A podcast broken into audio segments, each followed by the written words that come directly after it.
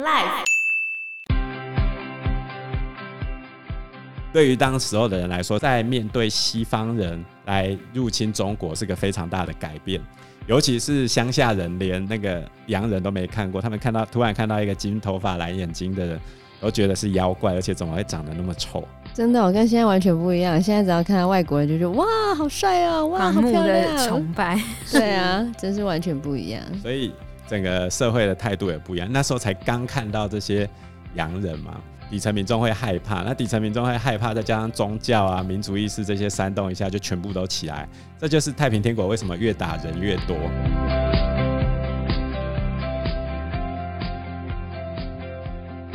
Hello，大家好，欢迎收听 Life，带你看见教室外的天空。我是 Joyce，我是 Anna，我是 Fana，我是 Joe，我最近看了一个那个 YouTuber，他们在波兰讨生活，然后他们住在六百平的房子上面，六百平，土你地上讲面错了吧？对啊六百百平，，六百平多大、啊？夸张哎，可是他们那个六百平的房子只要五百万，哈，一平一万，一平不到一万哎、怎么可能？真的啊、真的真的、啊。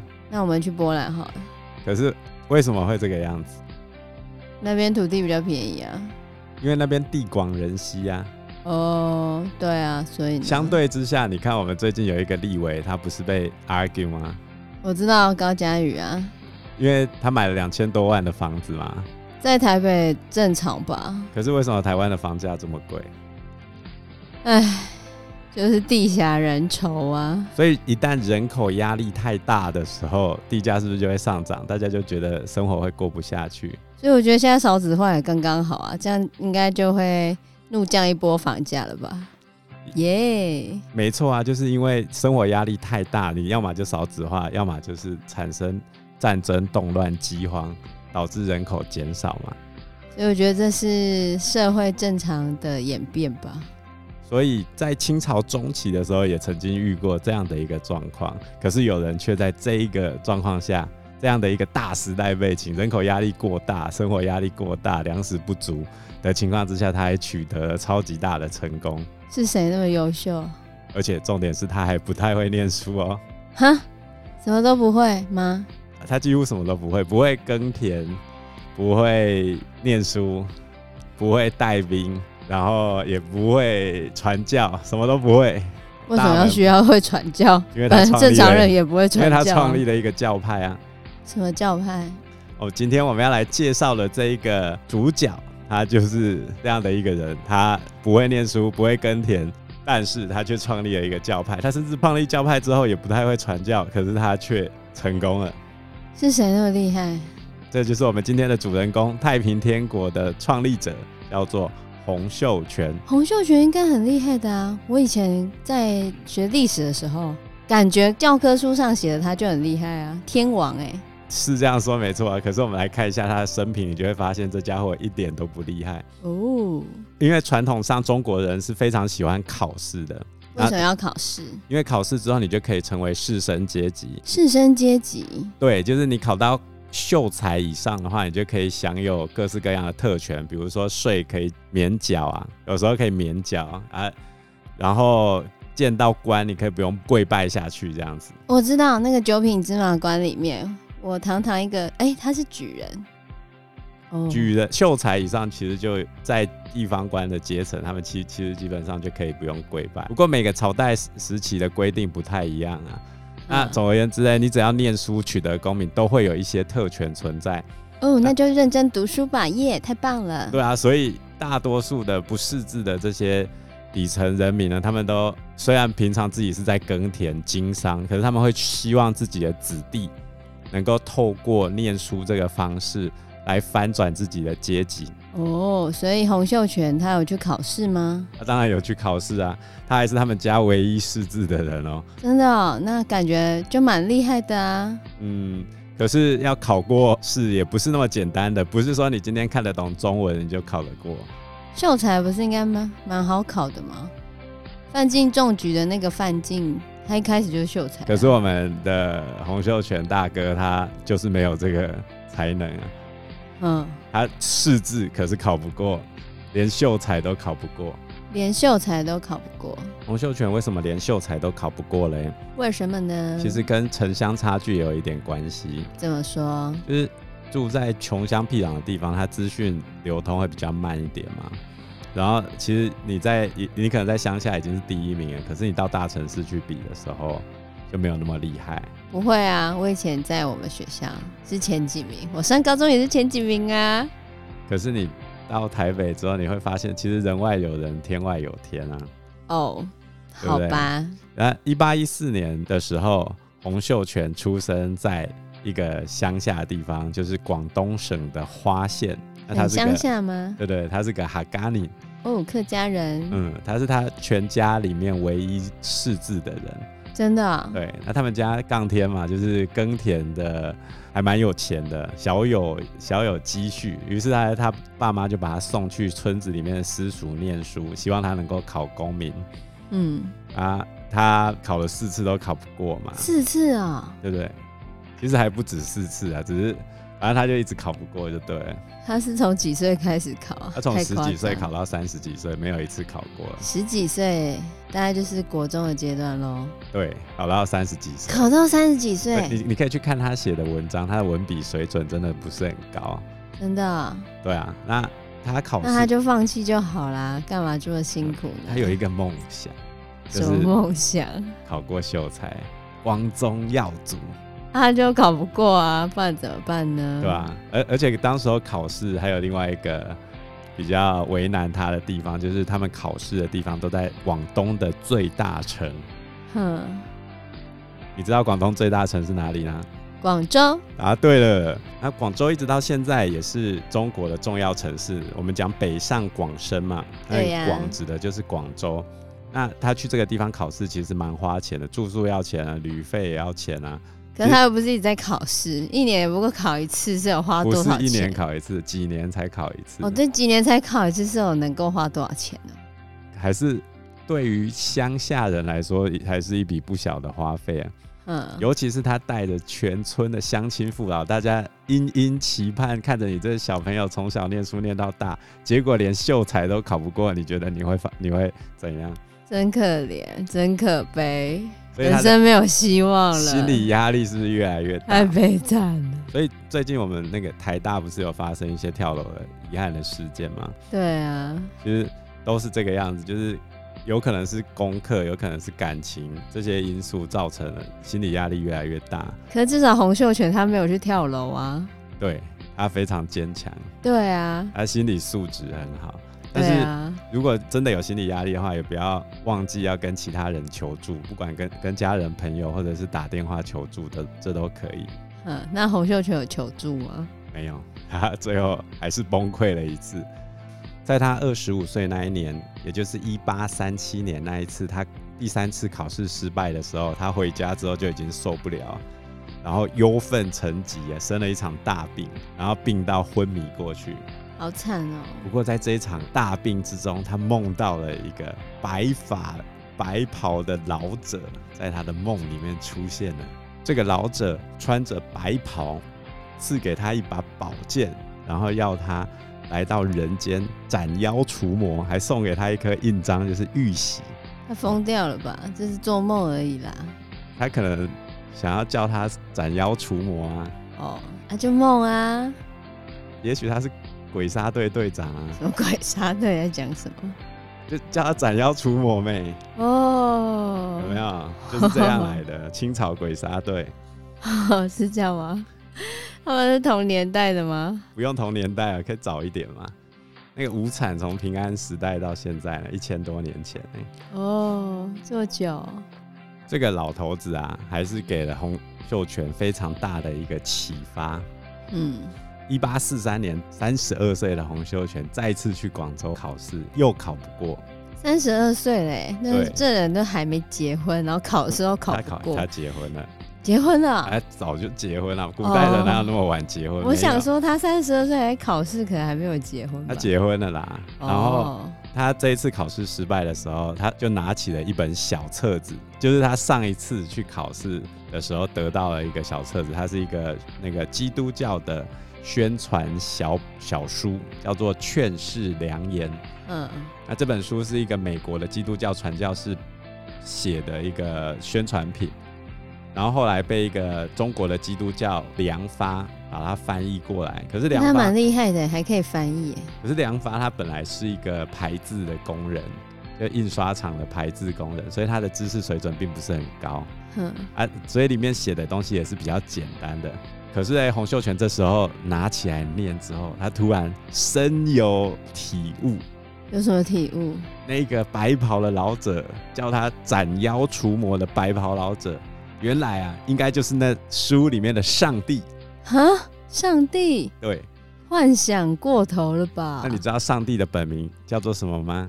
耶和华啊清朝的时候叫做耶火华。哈，耶和华洪秀全本的本名不叫做洪秀全，他叫做洪仁坤，他的小名叫做火秀。哼所以啊，不能跟火相撞嘛，对不对？哼，为所什以么不能跟火相因为因撞为他这时候就认上帝是他老爸，他两个都有火，他就把火给删掉。哼，最后嘞，他就改名叫做洪秀全啊，秀全这两个字是可以拆开的，就是嗯和乃人王四个哼，字。就是他可以当王的意思。对对，他要成为人的皇王，太夸张了吧？ 他是继疯承了，鬼杀队的遗 志，要怎在么人间斩妖除魔。神经哦呃。反正就这样啦。他他爸耶和华，那你知道他哥谁吗？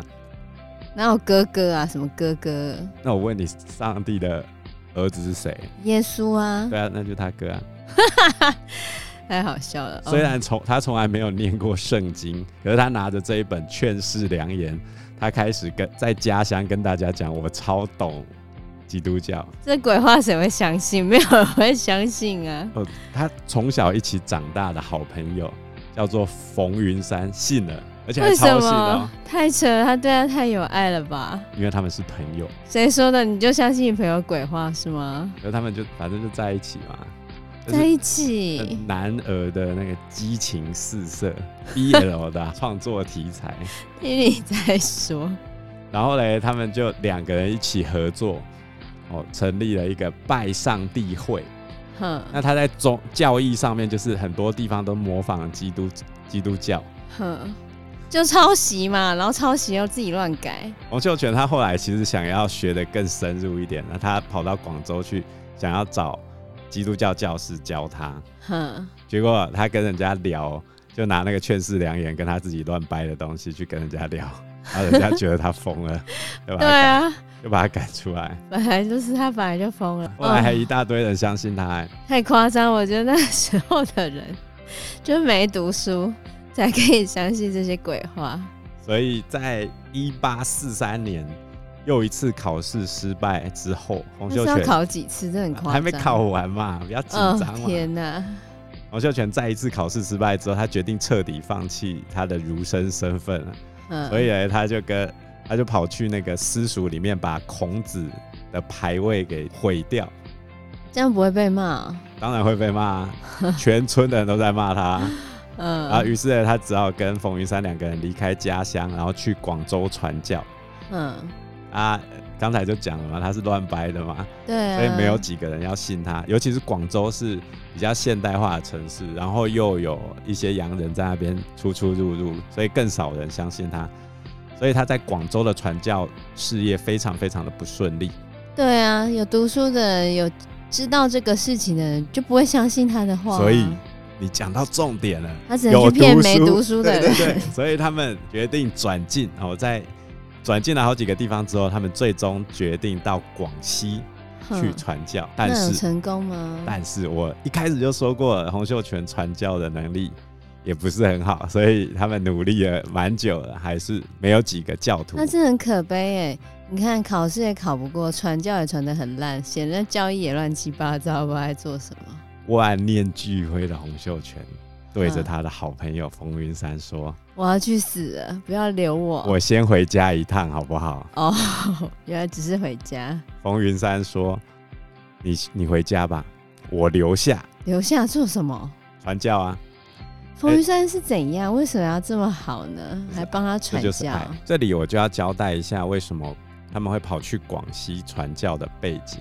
哼，那当时候清朝有几个大的问题，第一个是人口压力上升，哦，因为有一段长时间没有发生战争，所以人口越来越多。嗯那人口越来越多，能够使用的土地就越来越少，然后人口压力越来越大，那这是第一怎么个办背景。啊，第二个背景雪上加霜的事情就是后来又有发生一些灾荒，一遇到灾荒年大家就糟糕了。嗯，然后再来第三个背景就是洋人来了之后，他们要赔款，那赔款的钱从谁出？政府啊，啊、政府的钱从哪里来？哦，人民哦，所以人民的生活压力又更严重。那当时候甚至传出有一些灾荒的地方有发生过吃人的状况，呃，听说人肉咸咸，让你猜一下人肉是什么味道？就咸啊，酸甜苦辣咸，你猜咸？对啊，不对人哦肉咸咸不嘛，对哦，不然呢，再猜猜甜，不是甜的，酸的，人肉是苦的。哈，对，在中国吃人史这一本书里面有介绍要怎么吃人肉，什么东西啊？中国吃人对屎，因为中国常常会有这个吃人的呃，啊，他他就有介绍，要吃人肉之前要先拿钢刷把那个手给，呃，不不是手啊，把皮肤给刷掉，因为你的皮肤直接连皮带肉下去煮会是苦的。呃呃呃，好可怕哦！所以啊，这正常状况下你不会想去吃这个人肉吧？对不对？对啊，啊可是人民又生活那么困苦，这时候该怎么办？所就以把政府推翻，看换一个会不会比较好？当时候的人不太会有这个想法，只是今天你哦逼到他受不了了。哼，就就有可能他需要一些精神寄托，或者是连精神寄托都没办法让他活下来的时候，才有可能去进行造反的动作。哦，所以他们会选择相信洪秀全，他们没有相信洪秀全、哦，没，有啊？不哦他们要是得到相信精神寄托，他们是相信冯云山哦。哦，那我们来看一下冯云山传教的这个成果吧。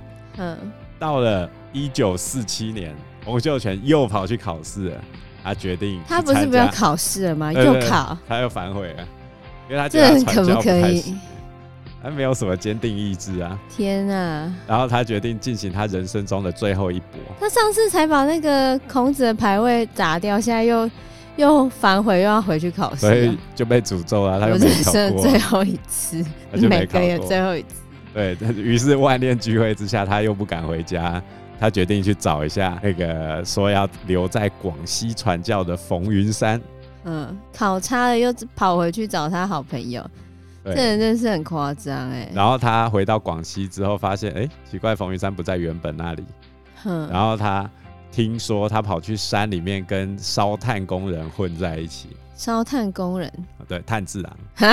什么东西就？对啊，就烧炭啊，同样的工作啊 啊。嗯，结果呢，他跑去之后，跑去那个山里面的小小村落之后，突然发现自己已经成为拥有上千教徒的教主了哦。所以他已经变鬼杀队队长了。对对对对对。然后冯云山他已经研发出一套传教的技术，哼然后利用广西对于外来客家人排外的这种心理，有没有？哼因为当时候有很多广东的人活不下去，跑去广西找工作嘛。可是嗯广西的也很讨厌这些外来人的客家人，哼然后于是呢，这些挖煤矿的客家人啊，全部都变成他的教徒。王云山利用洪秀全不在的机会，然后结合中国传统的民间风俗，把洪秀全吹得无所不能、神通广大。这根本就是邪教的感觉啊！ 对对，反正他们就对洪秀全超级崇拜的，天哪，然后哦太厉害了！后来呢，这个洪秀全就跟冯玉山两个人就带着这些教徒去砸人家的那个，又跑去砸人家的庙，哈，结果后来官府就抓人嘛。可是官府让你猜他抓洪秀全还是抓冯玉山？冯云山哦，对，因为冯玉山才是传教比较厉害的那个嘛。大家都虽然教主是洪秀全，可是他们抓了冯云山。嗯然后哼，冯玉山被抓起来之后，洪秀全顿时不知道该怎么办。对啊，他就很废啊！天哪，他真的是赚到了。于是呢，他跟教徒说：“啊，我先回家去找两广总督来救冯云山。怎么可能？他才不认识什么两广总督吧。这就好像你今天被车撞，然后你现在讲说我要去找行政院长来帮我瞧这个事情，这样子。太夸张了！这人竟然想要丢下自己的好朋友落跑，哎、对对，差不多就是这个意思。所以他的教徒突然发现我们教主好像那么无所不能、啊。对啊，超废的。就在大家士气低落的时候，有一个煤炭工人嗯叫做杨秀清，突然口吐白沫倒在地上。 ，key 档了， 哎、 答对了，提档了，这个耶和华附体，这个假基督教还可以 key 档，真的太厉害了。耶和华附体，耶然和后华附体就开始对众人说教啊，他就说啊，你们这些人啊，冯先生不在，你们怎么可以就乱了呢？然后就开始对他们一番说教之后，他大大家竟然都信了，天哪！因为这就结合了中国的传统的那种民间信仰嘛，这根本就邪教，他们就相信他，而且还承认他的地位哦。然 后你看他，他可以这样搞，别人可不可以这样搞？哦，可以啊所，以很快的又有另外一个人叫萧朝贵，他也口吐白沫倒在地上，哼然后醒过来之后，突然又变了一个人格。哼，啊，杨秀清已经是耶和华附体了嘛，那小草贵只能选另外一个、啊， 谁？耶稣啊，天父跟这个天兄哦，两个，一个是爸爸，一个是哥哥，两个都降临了，来稳定局面了。那还好没有其他的，不然他就一堆哥哥了。后来他他们两个稳定局面之后，他们就要求大家教众大家捐钱去把冯云山给救出来。哼，结果冯玉山救出来之后，他竟然还顺带把那时候在牢房里面看管他的两个狱卒收吸收为教众，嗯，你就知道他的这个传教功力有多么可怕。太厉害了。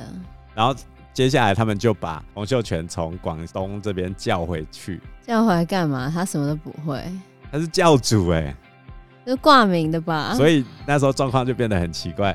杨秀清跟萧朝贵平常都对洪秀全非常的恭敬，可是如果遇到他们不爽的事情，突然就会降价， 降价之后又变成洪秀全要跪他们，就变成一个非常奇怪的局面这样子。嗯，然后不过嘞，这个局面在冯云山回来之后，他把大家的势力。各方势力都给安抚下来，然后平衡各方的矛盾。他才是真正的教主啊！对，他还更厉害的事情，他还吸收了当地的有钱人，叫做韦昌辉，还有另外一个客家人带兵加入的石达开。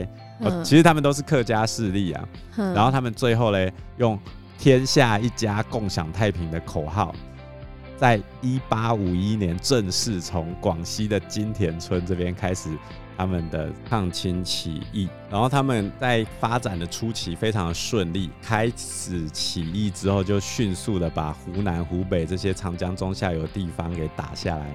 然后在一八五三年进入南京，改名为天津。你觉得为什么他们能够发展的那么顺利呢？为什么呢？他们这些人到底为什么要这么相信他的宗教？生活过不下去了，然后呢，然后他们打进去之后，又给这些贫苦的人民一个全新的梦想，什么梦所以他们是想？贩卖梦想的，就是希望这个世界大家都能够均匀的分配各式各样的东西，那生活是不是就好过？至少我们可以活下去。均匀的分配，那感觉很像共产，所以它是的概最早的念共产主义啊，真的啊、包含后来的孙中山也非常崇拜洪秀全。但是有真的做到吗？这就是理想跟现实的差距了。那理想很美好，现实很残酷。嗯，一八五三年他们打下南京之后啊，太平天国继续分兵西征跟北伐。这时候他们还是很顺利哦，他们西征军顺利把长江上游这边给打下来，然后甚至还逼着这个当时候对抗他们的曾国藩差一点去跳河自杀，有跳河哦，有有他跳下去了，只是被救上来而已。哦，对，如果没救上来之后，就没办法打败太平天国了。北伐军呢，两万个人就打到北京城附近了。这么那时候厉害，对，，当时候清朝政府吓到想要迁都，真的啊、可见当时候声势有多么好。当然，清朝政府也有准备要反攻他们。那最有名的就是夹在天津两边、南京两边的两个大的军队，在北边的叫江北大营，南边的叫做江南大营。可是这两个大营呢，在一八五六年的时候又全部被他扫破，真的啊，所以蛮会打的啊。很厉害啊！可以说他是贩卖梦想，你可以说底层民众的生活真的过不下去了。总而言之，从当时候的人的状况来看，非常非常相像明朝朱元璋正要推翻元朝当时候的状况。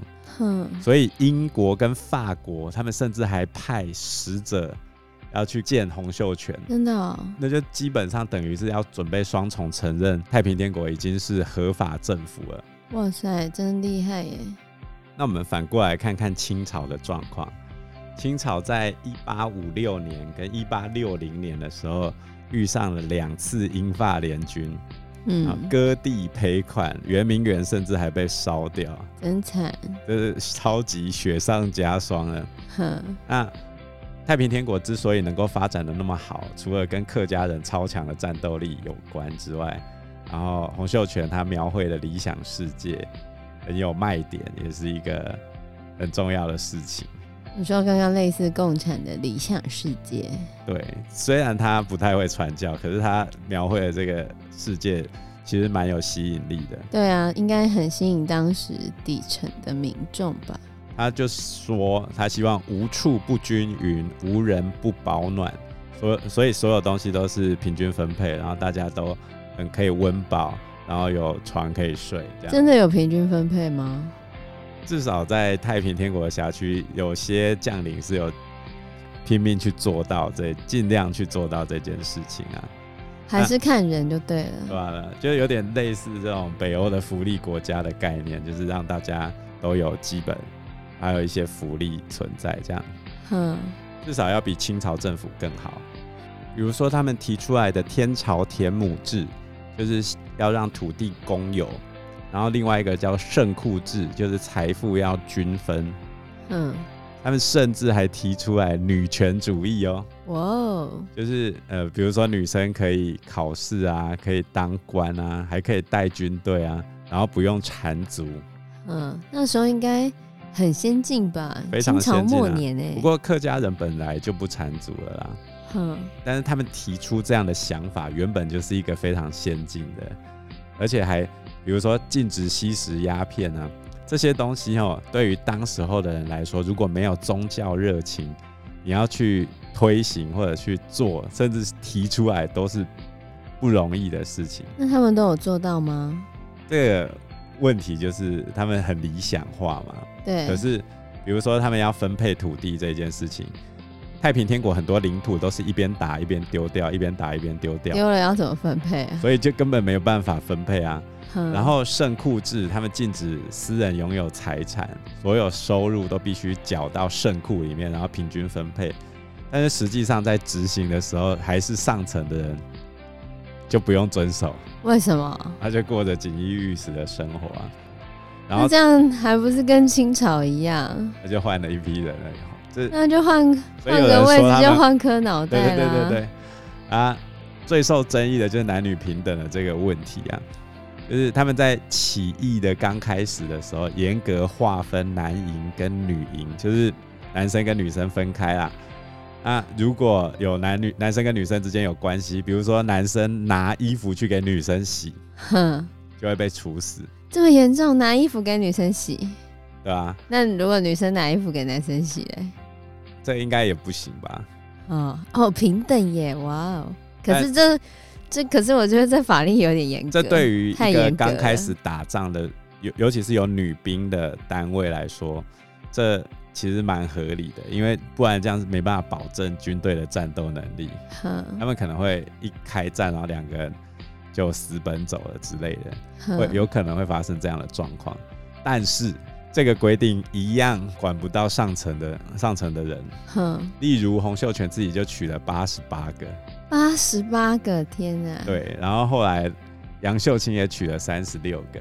是传说中洪秀全的后宫还有两千多个人哦，后宫佳丽三千人，他才两千啊，还可以啦。已经很多了，好不好？清他朝干嘛皇帝取都那没有么那多么个？多两千个、哎、你看一天一个的话，两千个，他要几年呐、不是这样算，啊不是这样因吗？为他本来需要后宫要有人能够服侍他跟他老婆啊，哼，那服侍他们的人是那谁？就太监啊对对，所以他希望要有太监嘛。他一进到天津之后啊，就钻进去他的那个工程里面，然后就抓了八十个哼，小朋友来小要朋友啊晋升，嗯，晋升就是那个把下面切掉，对对对，结果呢，这八十个人一刀咔嚓下去之后，只剩下四个还活着，而且这四个全部变残废。哈，因为这是专门的技术，以北京来说，也只有少数的几家有在做这个手术那他就去而已。北京把人抓过来帮他们当然咔就嚓就就好打不了。下北京啊！所以除了少数的将领之外啊，这个原本充满着高尚理想的太平天国，就这样慢慢的、慢慢的世俗化，就是你就是腐化什么世俗化啊，，对啦，反正就是上层阶级换个位置，换颗脑袋嘛。对啊，所以他们后来就爆发了危机。在一八五六年九月一号，清朝的士兵啊，突然发现天津，也就是南京流过去的那个河水，突然变成红色的，他们在染布流血了。啊，为什么他们知道流血了？因为紧接着有双手被反绑的尸体从城里面流出来。哦，他们内讧喽，对，因为那个尸体还穿着太平天国军队的那个制服，真的哦、于还是没多久就内讧了哦，他好歹也在天津待了三年了吧？三年就内讧，这很快啊。对，就是盛极而衰嘛。这一个是太平天国最重要的一个大规模内讧，叫做天津事变。哼，因为他们实际上在处理行政事务的是杨秀清、哦，红天赋洪秀全，平常很忙，哦忙着玩女人吧，忙什么？他到底在忙什么？很忙啊。他有打仗吗？没有没打没有仗没，有也不会传教，什么都不会，就忙着当他的天王，然后娶了八十八个老婆跟两千个宫女。可是杨秀清他实际在处理事情嘛？那杨秀秀清很重要啊。对啊，，洪秀全却觉得他跟现实妥协，跟他描绘的天国理想不太一啊他样。自己那天鬼就是他自己瞎掰的，他好意思在那边哦，而且杨秀清的意见常常也跟洪秀全不一样，比如说一八五三年他们攻入天津之后半年之后啊，这个洪秀全曾经虐待宫女，那虐待宫女是不对的啊。所以他就使用天赋下凡的绝招，那这样很好啊。他想要打他屁股四十下、欸，赶快打一打，欠打。 他是天王哎、他只是挂名的天王啊，应该是冯云山才对啊。啊，冯洪云山、洪欸，玉山这时候已经作战死在作战的途中了。啊，好可怜哦。对啊，那呃，这时候他要被打屁股嘛，然后韦昌辉，哦，就是他们后来加入的那个有钱人韦昌辉，他就拉住杨秀清，然后不要打洪秀全啊。啊所以也没真的打、啊，最后当然是没真的打下去，可是你觉得洪秀全心里会怎么想？哦，他难道认为杨秀清是真的天赋吗？那他难道觉得他自己是真的天王吗？是啊真，是够了，是啊，这些人还不是一样？哦，天哪、啊、不过呢，这时候他也没没敢动手，因为杨秀清真的很重要。嗯，可是，一八五六年清朝的江南、江北大营都挂掉了嘛，那、对啊其实太平天国的外部压力少了非常多。然后这时候对杨秀清不满的洪秀全和韦昌辉，他就联手起来，然后把杨秀清给杀掉。杨秀清到死，他都没有想着自己会被干掉，而且连他的部下两万多个人全部都被杀掉。什么？这样随随便便就杀了两万多对人，，然后这些人石达真是开听到快要内讧的消息，他连夜赶回天津啊，结果发现已已经来不及了，血流成河，对啊，然后两万多人欸，他就跑去骂韦昌辉为什么敢要杀死那么多跟陪着他们从广西走到今天的老弟兄啊，哼，啊两个就吵起来，吵起来之后，石达开一出门，他就觉得自己也会被干掉，对啊，赶快跑，赶快跑。于是他就。连夜跑出天津，哦，用绳子从城墙上面挂下去，但是他的家人就来不及跑了，哼，所以他全部家人都死了。对，被满门抄斩，天哪，那时的阿开一定很不爽吧？所以他后来就自己跑出去。哦，用这个事件当做分水岭的话，虽然他后期啊，太平天国的后期还有一些猛将，比如说李秀成啊，阿斯达开其实也没有离开，但是竟然没有离开。对对，但是他们的行政效率在杨秀清离开之后大幅下降。然后杨，秀清死了之后，对对对对，死了就离开了没，永久登出了没，哦，对啊。然后这个洪秀全又大举分封各式各样的王来奖赏人家，总共分了两千多个。根本就不会做事但啊，是吵架有啦，做事没有啊，真是很夸张。然后又四处破坏庙，所以嗯哼民间开始反感他们。那太平天国一开始能够那么快兴起，跟民间的支持是没办法分开的。可是这时候他们已经开始造成民间跟读书人的反感，嗯然后所以这个正义的大旗子就跑到曾国藩这边。啊，曾国藩，我要稍微交代一下，清朝的军队这时候已经挡不住太平天国的脚步。清朝的原本的军队是由满人组成的八旗军跟汉人组成的绿营军，然后他们一起去打太平天国。而这时候他们战斗力实在太差，所以清朝末年的时候打外国人全输嘛。那嗯太平天国这时候又挡不住，于是他们就叫地方上的一些士人啊，或者地方官来组织团练，就是由地方上的乡亲父老来抵抗太平天国。其中嗯最有名的就是曾国藩的湘军，因为湖南简称湘嘛，嗯他就在这个地方反抗太平天国。嗯然后这时候曾国藩就举起了维护原本生活方式的这个大旗，正义的大旗。哦，正义反转喽。对，因为原本正义的大旗是在洪秀全那边，我们要过正常的日子，我们想要活下去。然后现在对上曾国藩说，我们要维护原有的生活方式。然后洋人又觉得洪秀全他们很北蓝，有没有？然后反而跑去帮助，正常知道基督教教义的都会觉得他们根本就邪教啊。呃，他们所以他们就反而跑去帮助曾国藩啊，还有后来李鸿章这些人。嗯，然后最后这个逐渐逆转战局。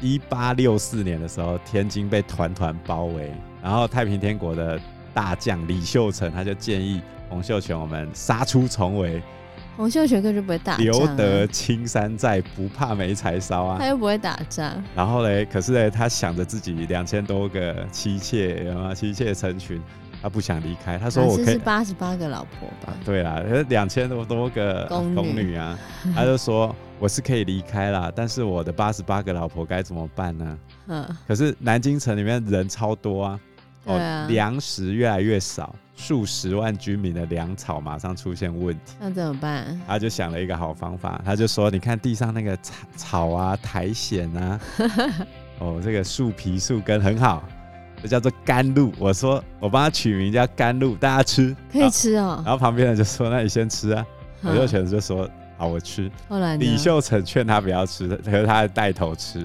嗯，然后他就生病死掉了。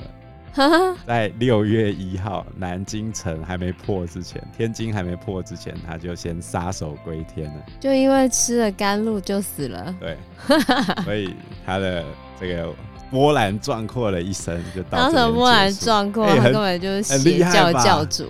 超厉害的，一个不会念书的人，然后到最后建立了一个这么大的国家，然后差一点把清朝给灭掉，洋人还来，可是我觉得他什么都不会啊，他只是把那个基督教教义，然后跟那些有的没的结合在一起，变成一个邪教，然后就吸引了一堆人。他交了好朋友，对啊，如果没有冯云山，他现在还在那边不知道在这干个什么故吧。事告诉我们好友的重要性，请好好珍惜你身边陪伴着你的好朋友们吧。对啊，那 Joyce，你听完这个故事的想法是什么呢？哇，我听到的那个总结出来的心得有点歪，就是我只要有好朋友、有力的朋友，我就可以当王嘞。所以交朋友是一个非常重要的能力啊。手对啊，段如果我有冯云山这个好朋友的话，我就可以当太平天国的天王 了耶！所以你看孙中山他在搞民主革命的时候是不是一样？他一直想要去交很多朋友，一开始的心中会有没有？然后后来的同盟会，他的朋友越来越多，交日本朋友，交黄兴，交蔡元培，交后来的宋教仁，这些人都变成他一个很重要的助力。所以跟各位讲，最重要的人生最重要的就是你的好朋友，我要想想看，我有没有一个好朋友可以让我变成天王？应该有点困难。哦，对，太惨了。那要怎样可以迅速的增加朋友呢？其实民族意识是一种非常好的工具，就是大家很迅速的可以被一种进入一种类似宗教的迷幻境界。凝聚力的那种对的，感觉它是一个非常具有凝聚力。举举例来说，孙中山；举例来说，后面的希特勒、墨索里尼这些人，他们都是利用这种方式来凝聚民族意识。那像毛泽东，他的那个超英赶美，这些都是民族意识的情绪之下，大家才愿意去做这些事情。我觉得宗教也是非常容易洗脑的吧？他还加了宗教进去，不是吗？对吧、所以宗教跟民族意识这两个结合之下，那你就会对某些事情深信不疑。比如说，你如果有机会的话，呃，玩线上游戏，如果最好是全球伺服器，然后你把你自己的 ID 改成台湾是个主权独立的国家，那很快的，你要么就是就会抓被小粉红出对征是要吗要？么就是被 ban，要么就是你说这个地方是不行。比如说最近我要买这个音乐的制作软体啊，我在那个音乐制作软体上面输我的国家是台湾，然后怎样都没办法申请那个账号。结果后来我把那个国家改成 China 台湾就可以，太过分了吧！就真的是这很样夸张。就是这样。然后我跟他们的客服反映之后，他们说应该没有这个情况吧？我就说你们是美国，怎么可以这个样子呢？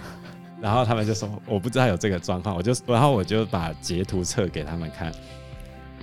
那他是怎么回应的？他说我我会尽快跟公司确认这个事情我，听他在好讲好，笑哦，他们已经变成中国的形状了。所以这就是民族意识导致的结果。因为我相信绝对不会是那个客服人员做的这个事情，他一定是在某些民族意识或情绪的背景之下，才会煽动人民去做这些状况。那对于当时候的人来说，在面对西方人来入侵中国，是个非常大的改变。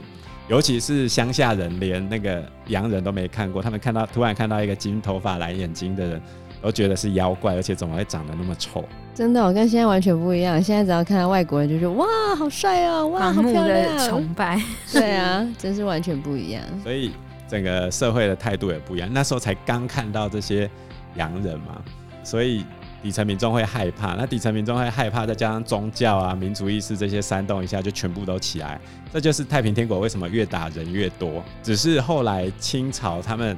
得到了一个大旗子，就说我们要恢恢复原本传统的生活，那才把这件事情给平定下来。可是它带给清朝是更严重的危害，因为整个地方督府已经开始不听中央的指挥，然后最后清朝就整个散掉了。又分崩离析了。对，所以清朝末年也是试着有想要去做一些改变，但是为时已晚，地方势力已经不听中央的话，即便他们在想做一些，比如说自强运动，比如说维新变法、立宪运动这些改革，一个比一个积极的想要去扭转当时候这种不听中央政府命令，还有没办法抵抗洋人入侵的状况。